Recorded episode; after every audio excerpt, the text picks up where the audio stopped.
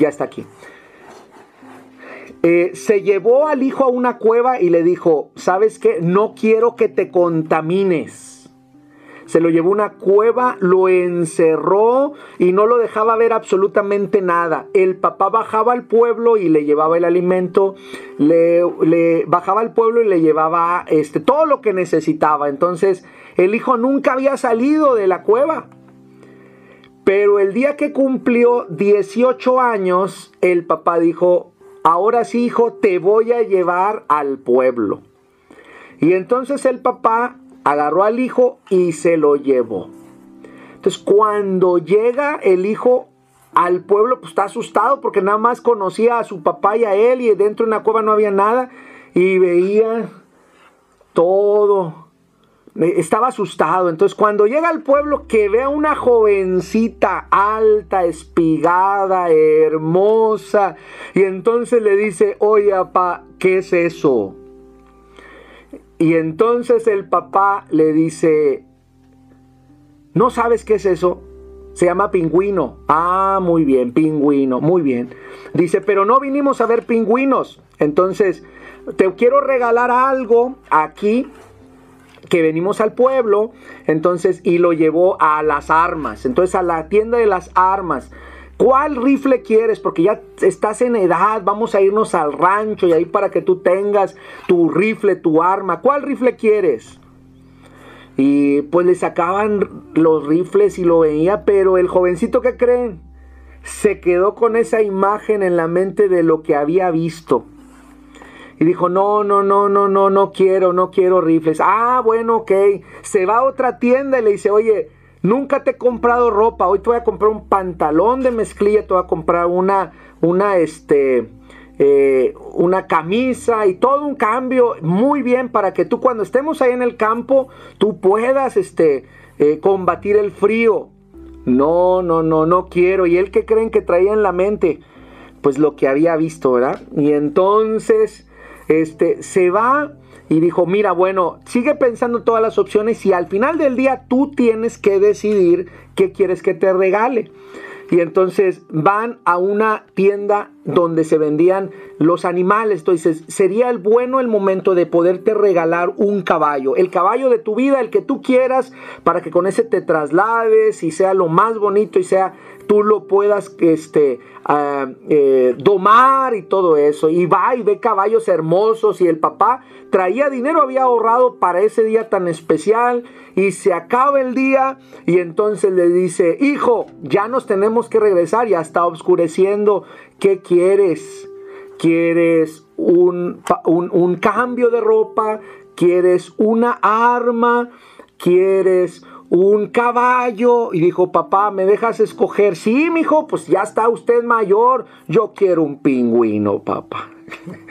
Entonces, bueno, aunque no en algún momento podamos esconderle a nuestros jóvenes nuestras realidades, quiero decirles que los pingüinos les gustan a las pingüinas y las pingüinas buscan a sus pingüinos, ¿verdad? Pero eh, quiero decirles que es algo natural la atracción y somos diseñados por Dios. A mí me preocupa este cuando cuando en algún momento me dicen, oiga, pastor, pues es que a mí me gusta, un joven me dice, a mí me gusta una jovencita, y yo digo, bueno, gracias a Dios, porque a estas alturas luego me dicen este, otra cosa, ¿verdad? Y, este, entonces le digo, qué bueno que a los hombres le gusten las mujeres y las mujeres a los hombres, porque ese es el diseño la pareja heterosexual, ¿no? Ese es el diseño de Dios. Entonces, ahora, ¿qué es lo que, de qué se trata esta reflexión? Y la quiero sustentar con la palabra. Lo que quiero decirles es que Eclesiastés dice que hay tiempo para todo. Para todo. Entonces, hay un tiempo para amar, hay un tiempo para sembrar, hay un tiempo para abrazar, hay un tiempo para dejar de abrazar, hay tiempo de vivir, hay tiempo para morir. Y contextualizándolo a ustedes, mis amados adolescentes, quiero decirles que hay un tiempo para estudiar, hay un tiempo para crecer, hay un tiempo para estar creciendo en diferentes áreas de su vida, incluyendo lo espiritual, intelectual, etcétera Y entonces, después de que tú tienes una estabilidad, ya puedes tú pensar en otras cosas. Creo que hemos vivido diferentes generaciones donde en algún momento nuestros padres o nuestros abuelos se casaban muy jóvenes o bien no existía esto de casar, sino el abuelo se llevó a la abuela y se la llevó y se la robó, ¿verdad? Y ahí empezó la historia de la familia. Y este y no podemos negar nuestras historias de familia porque al menos en México ha pasado eso, no sé si en Guatemala haya pasado eso, pero esa es una realidad, es una realidad de Latinoamérica, ¿sí? Latinoamérica y, la realidad de Latinoamérica, como un escritor lo dijo, es abundancia de, madre, ausencia de padre y, este, y muchos hijos. Esa es la realidad de Latinoamérica, ¿sí? Entonces, donde el padre pues este no está tan presente, la mamá se hace cargo y hay muchos hijos y bueno, la mamá hace todo lo que pueda por salir adelante. Esa es la realidad en la cual viven nuestros, este, nuestros países. Y yo quiero decirle a las jovencitas y a los jovencitos que por la gracia de Dios tenemos la oportunidad de escribir nuevas historias. Hoy podemos escribir nuevas historias. ¿Y qué? Es que hoy tenemos la posibilidad de que las jovencitas y los jovencitos estudien. Tenemos la posibilidad de que hombres y mujeres se superen, que puedan eh, crecer en diferentes ámbitos, pero también incluyendo el espiritual. Tal vez a los papás nos preocupa mucho su estabilidad económica y, y su respaldo, pero yo creo que la preocupación primera de cada uno de nosotros como padres es, no, no pienso hermanos y jóvenes y adolescentes que hay tres decisiones, las más importantes de su vida. Yo no sé si ustedes sabían. Una de ellas es con quién se van a casar hombre o mujer, con quién se van a casar. La segunda decisión más importante de su vida es a qué se van a dedicar. Las van a, las van a sostener, las van a mantener, o ustedes mujeres van a mantener a su esposo, bueno, también se da, ¿verdad? Este, eh, ¿qué van a hacer? Esa es la segunda. Y la tercera creo que la decisión más importante para mí de las tres es en qué van a creer y a quién le van a creer. Porque esta tercera decisión tiene que ver no solamente con el aquí y el ahora, sino tiene que ver con la eternidad. Así que a mí me gustaría enlazar las tres. De nada sirve que ustedes tengan al novio o la novia más guapo y más guapa si ustedes no han puesto su confianza en Dios a través de Cristo. De nada sirve que ustedes tengan el trabajo ideal, el cual ustedes han anhelado y han querido y se superen intelectualmente si ustedes no han puesto su confianza en Dios. Así que el tener el equilibrio en la vida es un desafío constante. Si no, pregúntenle a, sus papás, todavía seguimos en busca del equilibrio, en busca de trabajar, en busca de estar con la familia, en busca de fortalecer nuestra vida espiritual. Y, no es tan fácil mantener ese equilibrio. A ustedes les toca, ahorita están en tiempo de estudiar, algunos ya están trabajando, no sé cuál sea su realidad, pero créanme que, veo, veo este, jóvenes muy hermosas, jóvenes que tienen una bendición de parte de Dios. Y la riqueza más grande de cada uno de ustedes, hombres y mujeres, es su corazón. Así que de estas tres de estas tres decisiones, ¿en qué van a creer? Yo creo que sus papás y sus pastores han estado haciendo algo al respecto. Para que crean en Dios, para que crean en Cristo, para que tengan una fe puesta en Dios. Yo sé que en la otra decisión que tiene que ver con a qué me voy a dedicar, algunos ya lo tienen decidido y otros no, y no se deben de presionar, pero en algún momento ustedes van a tener que decidir a qué se van a dedicar, de qué van a vivir el resto de sus vidas o cuál es el proyecto a través del cual van a desarrollarse el resto de sus vidas. Pero a mí en esta tarde me toca eh, hablar de a quién van a amar, a quién van a escoger. Y eso me parece que es una decisión muy importante. Quiero decirles a cada uno de ustedes que esta es la única decisión a través de la cual ustedes pueden escoger. Y no se trata de andar escogiendo y escogiendo y escogiendo, ¿no? Sino, cada uno de ustedes fue sembrado en una familia. Lo quieran o no lo quieran, sus papás son sus papás. Quieran o no lo quieran, sus hermanos y sus hermanas son sus hermanos y los tienen que aceptar. No lo decidieron, pero nacieron en esa familia. Y gloria a Dios por ello. ¿eh? A lo mejor usted dice, es que usted no conoce a mis hermanos, usted no conoce a mis hermanas, usted no conoce a mi papá ni a mi mamá. Pues quiero decirles que tener papá y mamá es una gran bendición. ¿Sí? Y así que si usted tiene a sus papás, bendiga a Dios por ello. Algunos ya no tenemos alguna de esas partes. Yo en lo particular hace ocho años perdí a mi mamá. Y si vieran cómo le extraño, algunos de los, de los consejos que me daba hoy me hacen clic en mi corazón y en mi cabeza. Cuando la tenía decía, ay mi mamá. Y tal vez ustedes, muchos de ustedes digan, ay mi papá, ay mi mamá. Pero créanme, acepten, reciban este regalo de Dios de tener a sus padres. Es una gran bendición, es un gran anhelo, una, una bendición tener a sus papás. Y quiero decirle que siempre sus papás les llevan mucha experiencia. Y lo que se los dicen y lo que les dicen no es para aburrirnos, es porque miran más de lo que nosotros podemos mirar. Así que en esa sabiduría que Dios les ha dado por el recorrido de años, no me estoy refiriendo a que sean grandes de edad, no son jóvenes también, sino por las experiencias que Dios les ha permitido tener, tienen una óptica diferente de vida. Así que en función de esto, yo quiero tomar eh, algunos ejemplos bíblicos para hablar de la relación de pareja. ¿ok? Quiero hablar de la primera, no sé si ustedes tengan la Biblia, yo espero que sí. Si no, pues bueno, si tienen ahí su celular, por favor, prendan su celular conmigo. Yo aquí tengo la Biblia en físico. Y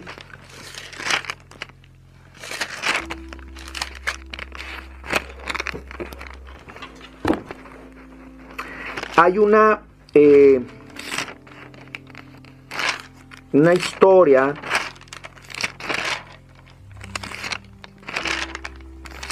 que es Génesis 24. Génesis 24 es la historia de un papá que le busca novia a su hijo. Yo sé que aquí no hay esas historias, yo nada más las estoy tomando porque ahí dice en la Biblia, ¿ok? Pero aquí hay un papá que está preocupado por con quién se va a casar su hijo y le va y le busca a la novia. Yo sé que hay papás que este que tiemblan y yo me incluyo, yo estoy, hermanos, preparando este eh, porque mi hija tiene acá de cumplir 13 años, Hanna, no está aquí, así que puedo hablar tranquilamente. 13 años y de repente ya veo que, que mira por ahí algún jovencito y, yo estoy preparando a ayuno y oración. Son dos perros Doberman grandotes para soltarles ayuno y oración al primero que se aparezca. Pero esto nada más ustedes y yo lo saben. No estamos transmitiendo en Facebook, ¿verdad, hermanos? Porque si no ya ya perdí todo, hermanos. No, no, no. Entonces, eh, los papás son unos tesoros nuestros hijos y nuestras hijas, así que pues, nos cuesta. Me tocó ir a casar a una pareja en Estados Unidos, un pastor, y ya a la hora de casarlo, oiga, este, él, era el pastor y era el papá de la novia, no quería soltar a la, a la, a la hija ya ahí para casarlos yo, y, pues yo le decía, pastor, pues yo creo que ya no. Ya después de los 5 o 10 minutos le dije, ¿cómo ves? Y pues, o pues si quiere nos, vemos otra fecha, ¿verdad? Pero, pero él este, no soltaba la mano, no soltaba la mano, porque es complicado, hermano, soltar la mano. Quiero decirles que ustedes, para los papás, y donde yo me incluyo, son unos tesoros tan grandes, porque los hemos visto desde que nacieron hasta la edad que ustedes tienen. Así que créanme que lo que les decimos y cómo los tratamos es solamente con la única eh, deseo, con el único deseo de que ustedes estén bien, que ustedes no se anden topando y, en la vida, sino que les vaya bien. Tal vez alguno de ustedes no tengan a su papá o a su mamá o vivan con sus abuelitos o, no sé cuál sea la realidad de cada uno de ustedes, pero créanme que hay gente siempre preocupada por su bienestar, incluyendo a su pastor y a su líder o, directora este, de, de adolescentes. Entonces, voy a hablar un poquito de la historia de Abraham. Dice, Abraham era viejo, está Génesis 24, y bien avanzado en años. Verso 1, y Jehová había bendecido a Abraham en todo. Y dijo Abraham a un criado suyo, el más viejo de su casa, que era el que gobernaba en todo, pon ahora tu mano debajo de mi muslo y te juramentaré por Jehová, Dios de los cielos y Dios de la tierra, que no tomarás para mi hijo mujer de las hijas de los cananeos entre los cuales yo habito, sino que irás a mi tierra y a mi parentela y tomarás mujer para mi hijo Isaac. Y el criado le respondió, oye, pero quizá la mujer no querrá venir en pos de mí a esta tierra, volveré pues a tu hijo a la tienda de donde saliste. Y Abraham le dijo, guárdate que no vuelvas a mi hijo allá, o sea, que no lo regreses. El verso 7 dice, Jehová Dios de los cielos, que me tomó de la casa de mi padre, de la tierra de mi parentela, me habló y me juró diciendo, a tu descendencia daré esta tierra, él enviará su ángel delante de ti y tú traerás de allá mujer para mi hijo y si la mujer no quisiere venir en pos de ti, serás libre de este mi juramento, solamente que no vuelvas allá a mi hijo. Vamos a, decirlo en, en palabras más sencillas. ¿Sabes a los cuántos años tuvo Abraham a su hijo? A los noventa y tantos años. Lo había esperado toda la vida. Así que el gran tesoro de Abraham era su hijo.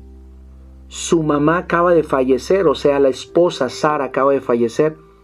Y entonces dice Abraham, quiero que la compañera de vida de mi hijo sea alguien especial. Y así que quiero decirte eso, hay una preocupación. Si hay una preocupación en nuestros corazones como padres, quiero que me escuches lo siguiente que te voy a decir. Hay una preocupación en el corazón de Dios por la persona con la cual tú vas a compartir la vida. Alguien escribió el siguiente poema. Se requieren 300 noches de oración para compartir una balsa y pasar de un lado de un río a otro. Pero se requieren 3.000 noches de oración para compartir la almohada con alguien. ¿Sabes a qué me refiero? que si tú crees que nada más porque se parece a Brad Pitt es la persona que te corresponde, o si te se parece a una actriz, la que tú quieras, es la que te corresponde, y no tienes 300 noches orando a Dios por ella o por él, menos 3000.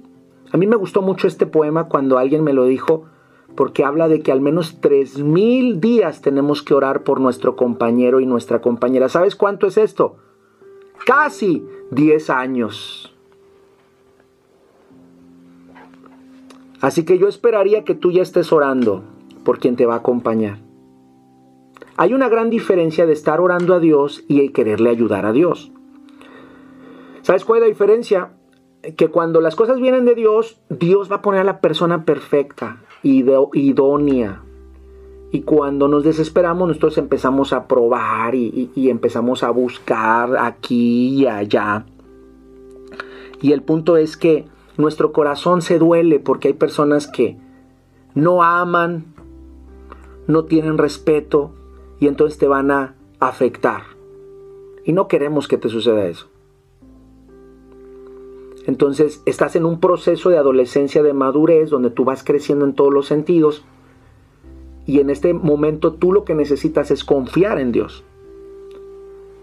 Yo me imagino a Abraham preocupado porque sabe que le quedan pocos días y, ahora está preocupado por tenerle a una mujer para su hijo. Y le dice al criado más viejo, o sea, al criado de mayor experiencia, le dice, por favor, vas a ir al pueblo donde nacimos y me vas a traer una mujer. No quiero que mi hijo tome una mujer de aquí, de Canaán. ¿Sabes por qué? Porque las cananitas ah, estaban involucradas en el culto cananeo. ¿Y qué significa el culto cananeo? el culto cananeo era que tenían muchos dioses y una de las cosas que hacían las cananitas era que pasaban por fuego a sus hijos para celebrar adoración a su Dios. Eran capaces de quemar a sus propios hijos por agradarle a su Dios. Y entonces Abraham, sabio, dice, yo no quiero una mujer así para mi hijo, que tal vez pueda ser muy hermosa, tal vez pueda tener dinero, pero que no tenga temor de Dios. Y me parece que lo que Abraham busca es algo que tú deberías de, rescatar. No te vayas con lo que miran tus ojos, sino ve muchísimo más allá. Créeme que cuando van pasando los años, los que están guapos se ponen más guapos, ¿no? Bueno, yo quisiera decir eso, ¿va? Pero, y las guapas se van poniendo más guapas. Bueno, van agarrando, este, vamos agarrando, ¿verdad? Este, este, diferente forma y complexión. Así que lo que se va rejuveneciendo es nuestro corazón. Así que, consejo, no te vayas con lo primero que miran tus ojos. Eh, puedas revisar más allá. Y sabes que este siervo se va en búsqueda de una pareja y mira lo que sucede. Ve conmigo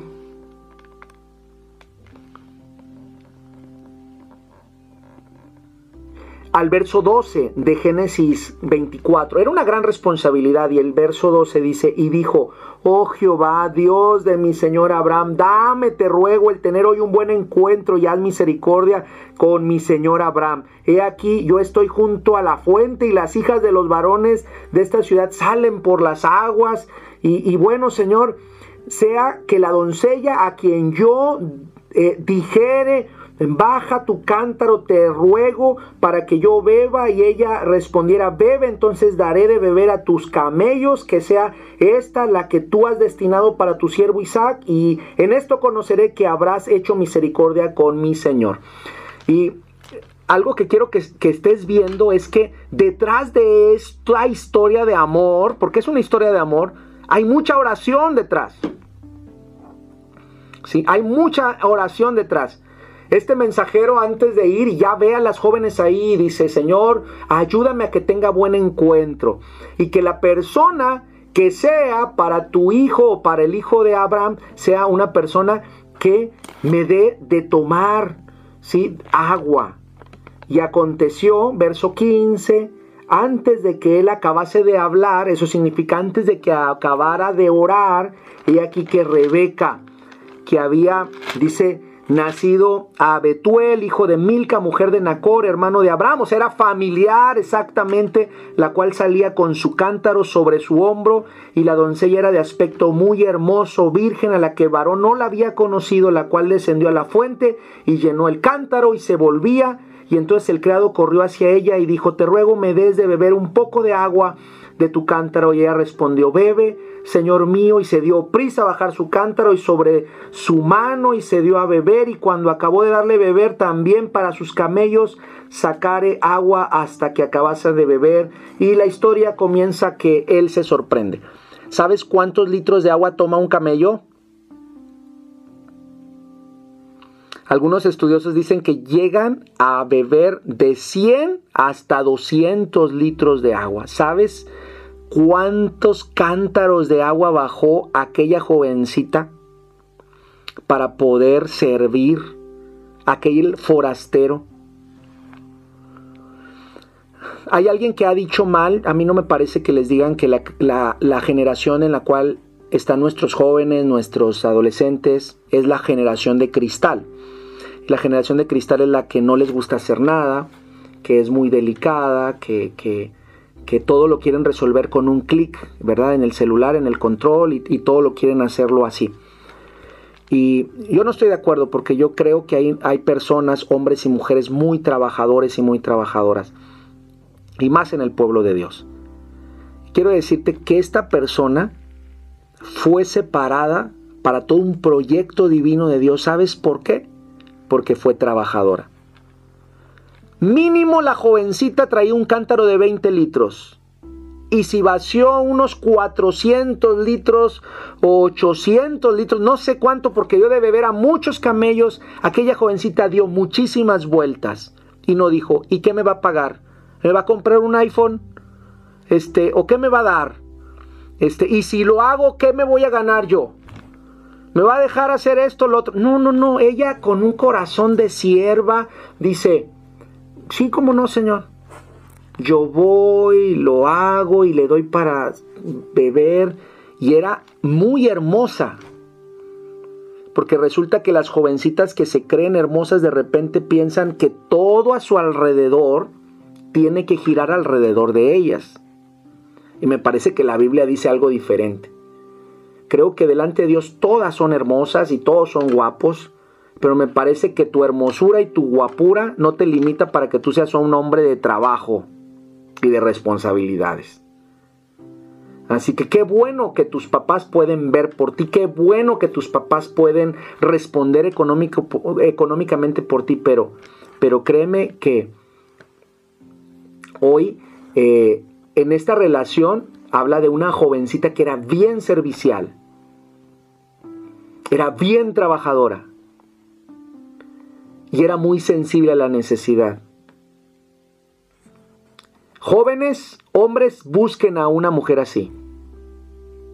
Que sea hermosa por fuera y que sea hermosa también por dentro. Que esté siempre viendo a quién ayudar.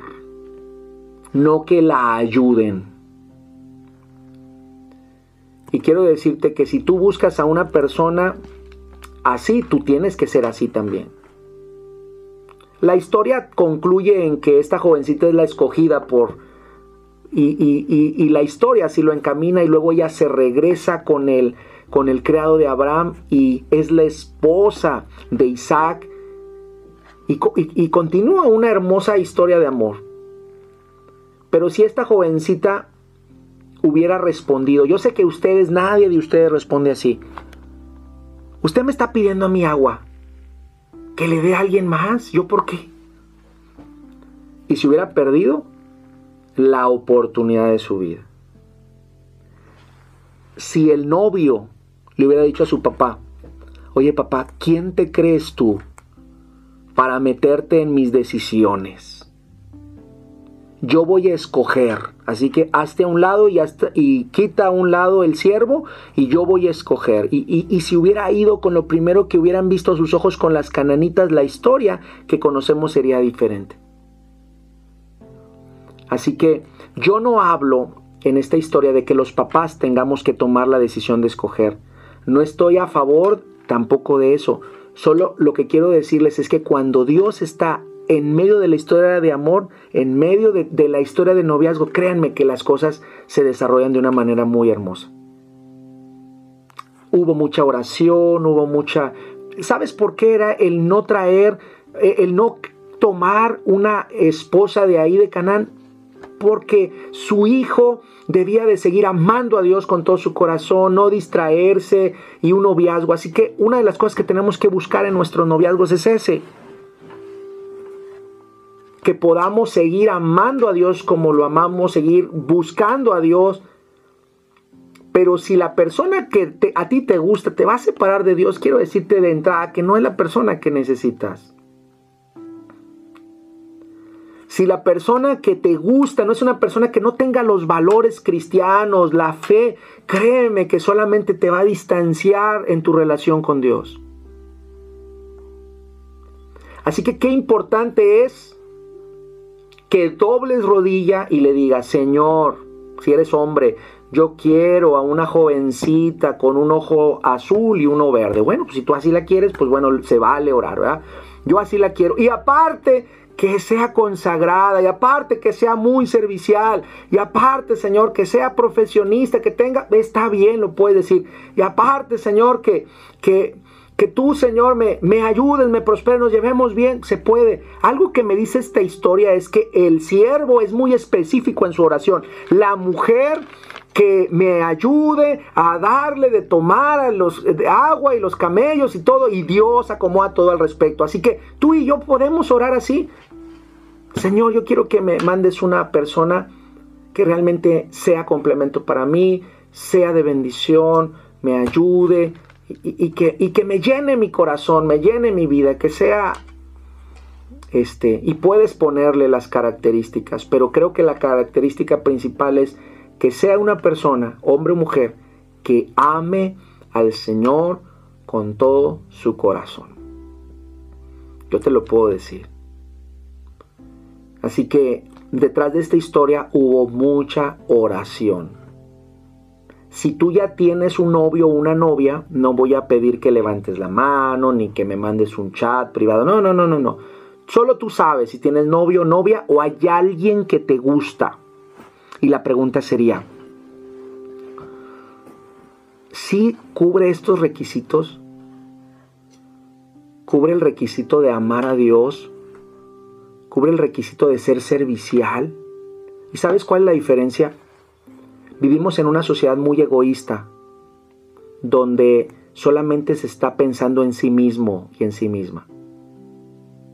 Si tú te vas a relacionar con una pareja donde piensa esta pareja que todo el mundo gira alrededor de ella o de él, y tú tienes que hacer su dinámica de vida. Te quiero aquí a tal hora, ¿verdad? Y quiero esto, y, ya voy a cumplir años, y lo que quiero ahora que cumple años es esto, y todo es así. Bueno, a mí me lo han platicado, ¿verdad? Yo no sé. Este, si es así, quiero decirte que, que, que el, que el sentido de servicio y el sentido de humildad y el sentido de compartir no es algo que lo distinga o la distinga. Así que, qué importante es. Ahora, lo otro es, si tú eres un candidato de Dios para otra persona, si tú eres servicial, si tú amas a Dios con todo el corazón, porque quiero decirte, como lo he dicho en otras pláticas de noviazgo, Tal vez en el otro lado del mundo ya hay alguien orando por ti y tú no sabes. Hay un alemán por ahí, una alemana, una italiana, una, no sé, y ya están orando por ti y tú no sabes. Y tú desesperado, ¿verdad? Y de repente Dios acomoda las cosas para llevarte a otro lado del mundo, aunque rueden o roden las lágrimas de los papás, ¿verdad? Dios sabe. ¿Qué le sucedió a esta jovencita?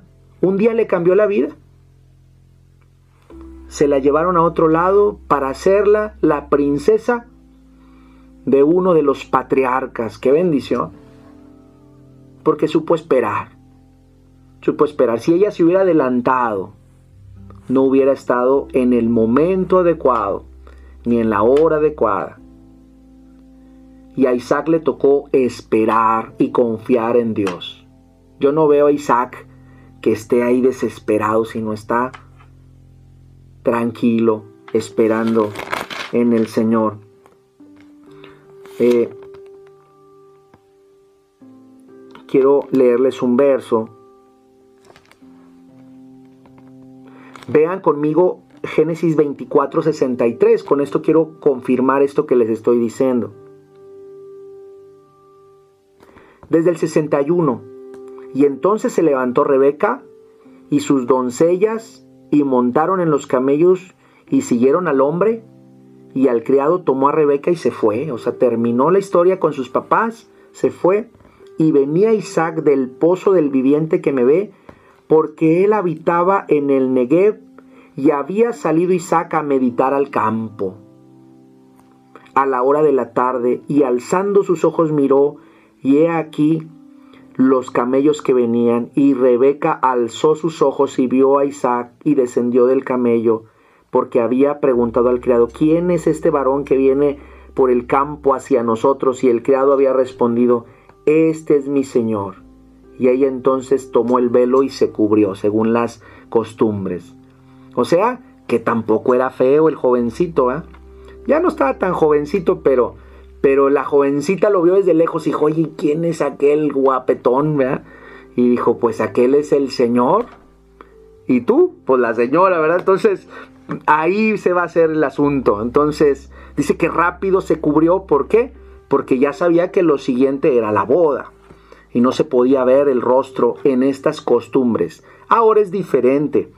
Y no, no llegaron y se dijeron, oye, ¿quieres ser mi novia? ¿Cómo ves? No, en, las costumbres bíblicas ahí se hicieron todo y la, si ustedes leen los versículos que siguen dice que, que este, pues ya vivieron con la bendición de Dios.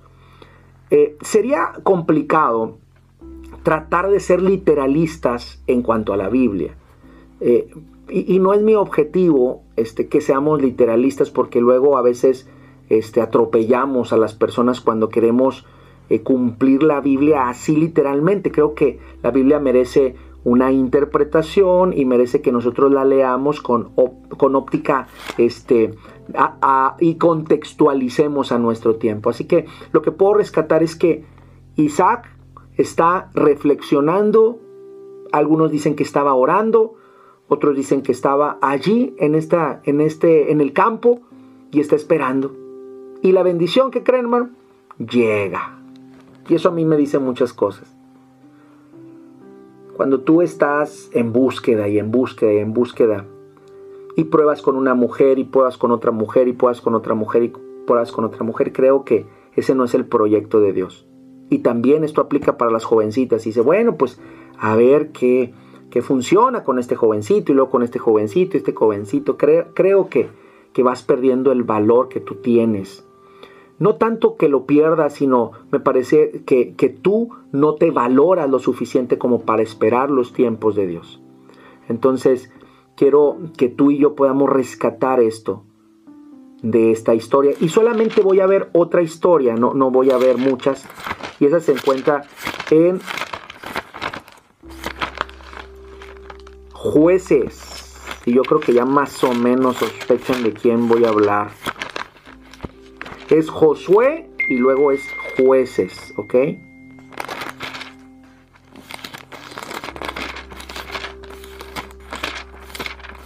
Y en el libro de jueces vamos a ver una historia de un juez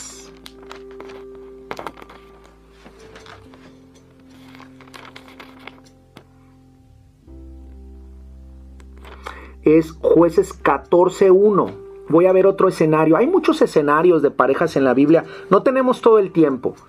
Y, pero sí quisiera ver un escenario completamente diferente. ¿Ya están conmigo? Nomás hagan así su dedo que ya están conmigo. Ok. Jueces 14, verso 1 dice, y descendió, y descendió Samson a Timnat, ya saben que estoy hablando de Samson, y vio en Timnat a una mujer de las hijas de los filisteos. Y subió y lo declaró a su padre y a su madre diciendo, yo he visto a Timnad, una mujer de las hijas de los filisteos, os ruego que me la toméis para mujer. Y su padre y su madre le dijeron, no hay mujer entre las hijas de tus hermanos. En todo nuestro pueblo para que vayáis tú a tomar mujer de los filisteos incircuncisos. Y mire lo que dice la siguiente parte. Y Samson respondió a su padre, tómame esta por mujer porque ella me agrada. Ah. Oiga, hasta a mí me da coraje como papá que respondan esto. Respondón el muchacho. Siempre he pensado que Samson tenía todo para triunfar, hermanos. Samson tenía todo para que le hubiera ido bien. Samson fue le dijeron cuál era su proyecto de vida desde antes que naciera. Samson le dieron un don muy especial. Samson le dijeron, tu trabajo es ser libertador del pueblo de Israel. Y si Samson hubiera asumido su papel, Dios le hubiera dado la mujer que él hubiera querido. Pero resulta que Samson se aprovechó de sus dones para en lugar de servir, servirse. Y ahí me gustaría decirte que a veces nos pasa eso. Dios, Dios ha dado dones, ministerios, te ha dado habilidades. Pero no es para que presumas y sean como el gancho para atraer a las muchachas y los muchachos, sino es para servir a Dios. Y Samson se fue a ver a las mujeres del pueblo de Filistea. Un pueblo que tenía, hermanos, un dios pagano y también los rituales eran nefastos comparado con lo que hacía eh, el culto a Dios. Y entonces al menos tenía algo de comunicación con sus papás. Pero mire lo que le dice. Lo declaró a sus padres y a su madre diciendo, yo he visto en Timnad una mujer de las hijas de los filisteos, os ruego que me la toméis por mujer. Yo quiero recalcar algo. No dice, He visto una mujer inteligente, he visto una mujer consagrada, he visto una mujer mamá, que puede ser la mamá de mis hijos, he visto una mujer de valores, no más la ve como una mujer. Y créanme, créanme jovencitas, que hay personas que nada más las miran como un objeto. Y las pueden halagar de muchísimas maneras. Pero tienen que tener cuidado con eso. Y también a los jovencitos, si tú estás viendo a la mujer como un objeto, porque vivimos en una sociedad del empaque, donde, donde miramos y cosificamos a las cosas, ah, perdón, a las personas. Cosificamos a las personas. Se cae el celular y tú, ay, ¿qué le pasó al celular? Ay, ¿qué le pasó? Se cae la persona, ay, ay, levántate, hombre, no te, no, te pasó nada. Nos interesan más las cosas que las personas. Esa es la, sociedad en la que vivimos. Y en esta sociedad se ha cosificado a la pareja, al hombre y a la mujer. Y entonces tendríamos que reflexionar en esto. Su padre y su madre le dijeron, oye, no hay una mujer entre tus hermanos. ¿Sabe cuál es este principio? El mismo principio que utilizó Abraham por favor, toma a una hija de, de, las mismas que tienen temor de Dios. ¿Por qué? Porque te va a sacar del camino. ¿Qué necesitas ir con los filisteos incircuncisos? ¿Sabe cuál? ¿Qué es lo que viene ahí en esa frase? Aquellos no tienen respeto de Dios. ¿Por qué quieres tener una pareja de allá? Y Samson respondió a su padre, tómame esa mujer porque ella me gusta. Vámonos rápido. Yo quiero a esa mujer porque ella me gusta. Nada más, no dice la amo, no dice me parece buen candidato, no, no, no, dice me gusta. Y aquí hemos llegado a un buen punto. Una cosa es que la gente te agrade y te guste y sea muy agradable a tus ojos y otra es que sea adecuada para que sea la compañera o compañero de tu vida. Dios quiere que tú seas muy sabio en decidir con quién vas a compartir tu vida. Cuando tú vas a, a, eh, a, una tienda, no vas a agarrar todo lo que te gusta, no vas a tomar ni vas a comprar todo lo que te gusta. Y en esta cosificación de personas está expresándose Samson a mí me gusta y yo la quiero. Punto. Es como un trofeo más, como un capricho más.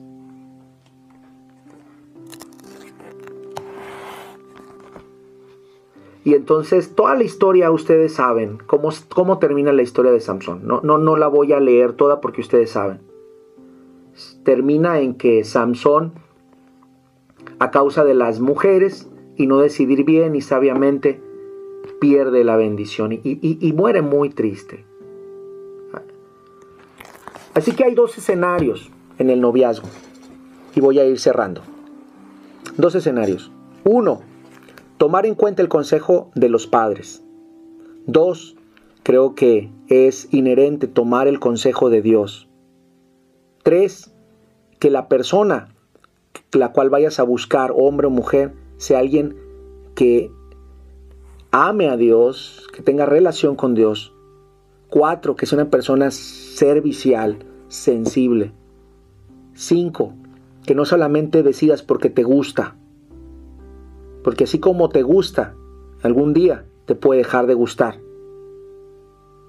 Y entonces tus sentimientos fueron muy superfluos.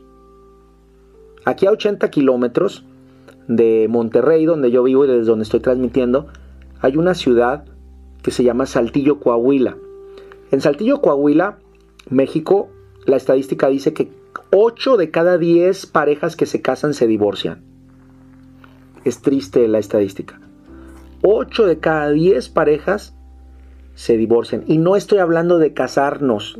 A, usted no le estoy hablando de eso. Simplemente es que a veces tomamos malas decisiones y esas nos van afectando el resto de nuestras vidas.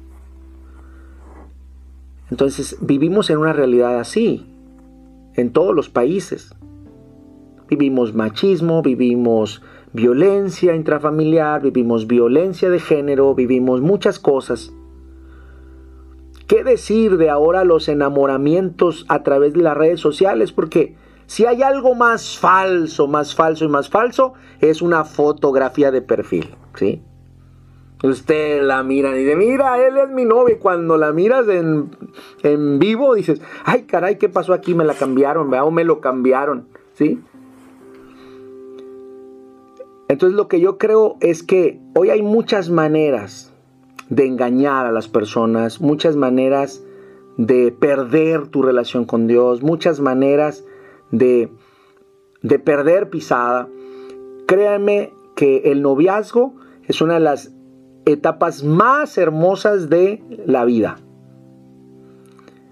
Y quiero invitarte a que tú lo vivas cuando sea el momento de vivirlo y que vaya respaldado de mucha oración. Sería mi consejo, respáldalo de mucha oración. Desde ya, ora por aquella persona que vaya o con la que vayas a compartir la almohada, si sabes a lo que me refiero. No me gustaría que, que sea la persona con la que vas a probar y después vas a probar y vas a probar, sino que ores desde ya con la persona con la que vas a compartir tu vida completa y que sea una persona que hagan equipo, que salgan adelante y que puedan servir a Dios juntos.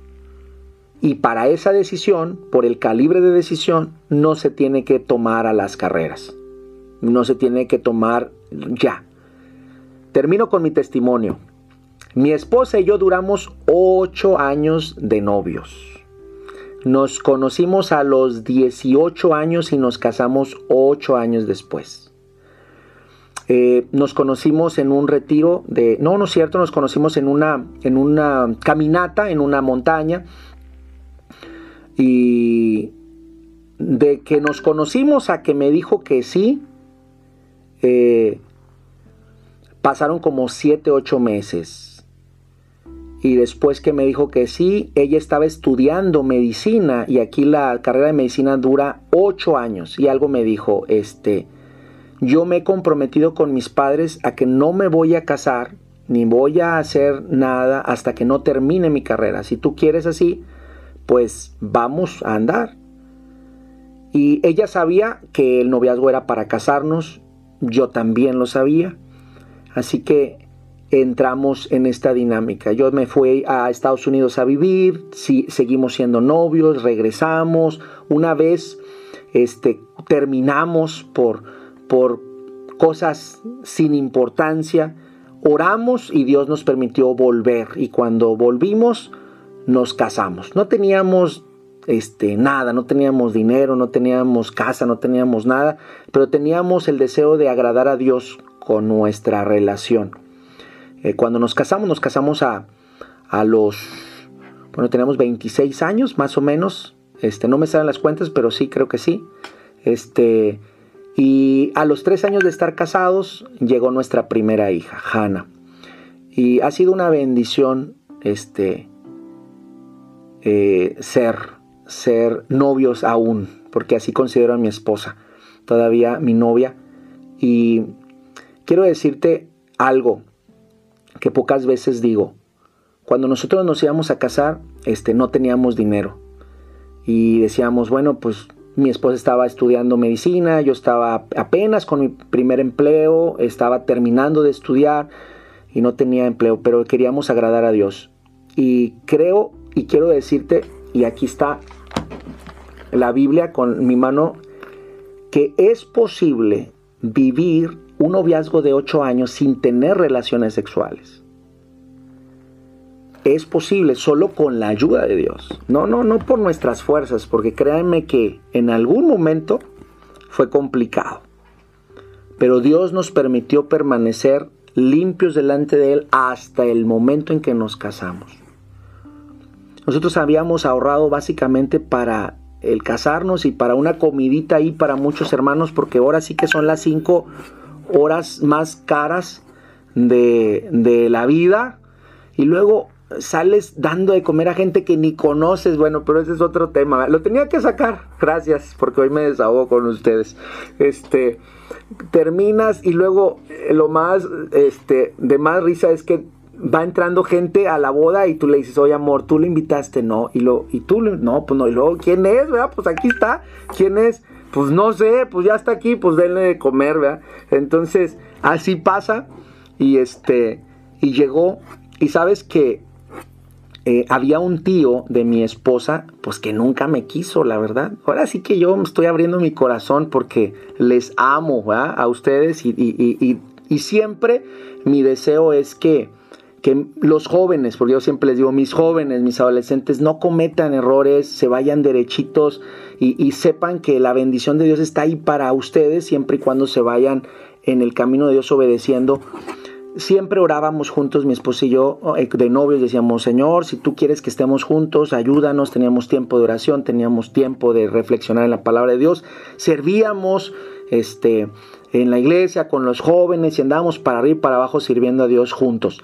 Este, cuando llegó el momento de casarnos, pues solamente teníamos para el banquete y no había, y nos decían, oye, ¿y no van a salir de viaje? No, no, este, pero pues no, no, no podíamos decir, ¿verdad? Pues que no teníamos dinero para, para nada, ¿verdad? Entonces, este, había un tío ahí que, que, no, que no, no me querían, nunca me quería desde, desde que empezamos y pues sí me conoció ocho años, así que sabía que era el que quería quitarle la sobrina doctora y pues era como, aquí decimos en México, no, pues este es el muchacho de nadie, ¿verdad? Que no tiene nada y se quiere llevar a mi sobrina y, y bueno, pues ni hablar, ¿no? Entonces, pues ya en algún momento se tuvo que resignar, yo creo que para el año 7 pues tuvo que resignarse de que la cosa iba más o menos en serio y antes de, de, la boda nos llamó y nos dijo, este, quiero regalarles algo y bueno, este, en algún momento nos dijo, sé que ustedes, este, pues han estado batallando, pero se aman y pues le digo, bueno, sí, sí nos amamos y queremos vivir juntos y, queremos casarnos y le traemos la invitación para la boda y, queremos que nos acompañe y, luego, pues por ahí salió, ¿no? Pues es que a mí nunca me gustaste para, eh, yo, pues más o menos yo ya sabía y este, y al final, este, me dijo, bueno, quiero regalarles algo y este, nosotros nos habíamos resignado a, nada más tener nuestra, nuestra boda y pues ahora sí que irnos a la casa de mis papás prestada, porque ni siquiera teníamos una casa en que vivir, no teníamos en qué rentar, eso era la realidad. Entonces, pues era nuestro, nuestro, nuestra realidad y, decíamos, Señor, pues te queremos honrar y queremos obedecerte y tú sabes todo. Y nos, nos dio un sobre y nos dijo, este es un regalo de parte de la tía y de mí, este, con mucho cariño. Ah, pues muchas gracias. Este, ya nos fuimos y, le digo a, mi novia en aquel tiempo, le digo, ¿y qué crees que nos ha regalado este, el tío? Ah? Este, le dice, pues quién sabe, este, ya los invitamos a la boda, etcétera. Ok, pues ahí pasó el sobre y un tiempo y al día siguiente, oye, ni hemos visto que nos regaló el tío. Y cuando nos, nos abrimos el sobre, nos quedamos sorprendidos porque cuando vamos abriendo era un viaje nosotros no teníamos para salir de viaje. Era un viaje a París, la ciudad más romántica, ¿verdad? Escribiendo yo. Nosotros en, otras, en otras formas no hubiéramos logrado hacer eso, pero creo que Dios acomoda todas las cosas y honra a los que le honran. Lo puedo contar como testimonio porque así sucedió.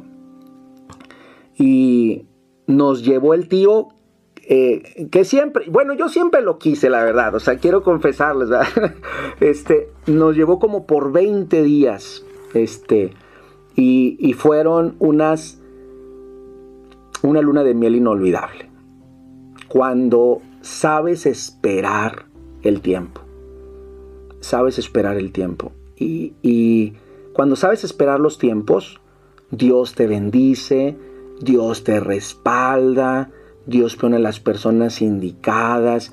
Y te lo digo con el corazón en la mano porque si nosotros hubiéramos organizado y nos hubiéramos puesto así, este, no nos hubieran salido las cosas. Luego la gente nos decía, ah, ya entendimos, hicieron una boda tan modesta porque se iban a Europa. Y nosotros decíamos, pues algo así. Pero no, pues la, boda modesta era porque era, era lo que teníamos, era hacer algo muy modesto. Pero Dios, Dios nos había ya reservado una bendición. Entonces, a donde yo voy con esto es, esperen sus tiempos. Amen a Dios con todo su corazón. Eh, respeten, respeten a sus padres, escuchen el consejo de sus padres, oren mucho a Dios. Créanme que el noviazgo es una decisión importante en sus vidas, así que deseo de todo corazón que, que, que la decisión que tomen o que ya han tomado sea respaldada de mucha oración.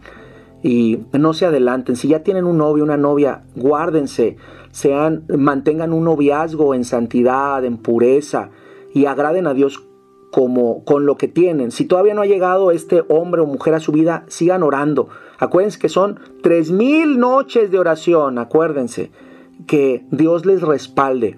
Y sobre todo, busquen a una persona, pídanle a Dios un hombre, una mujer que ame a Dios con todo su corazón.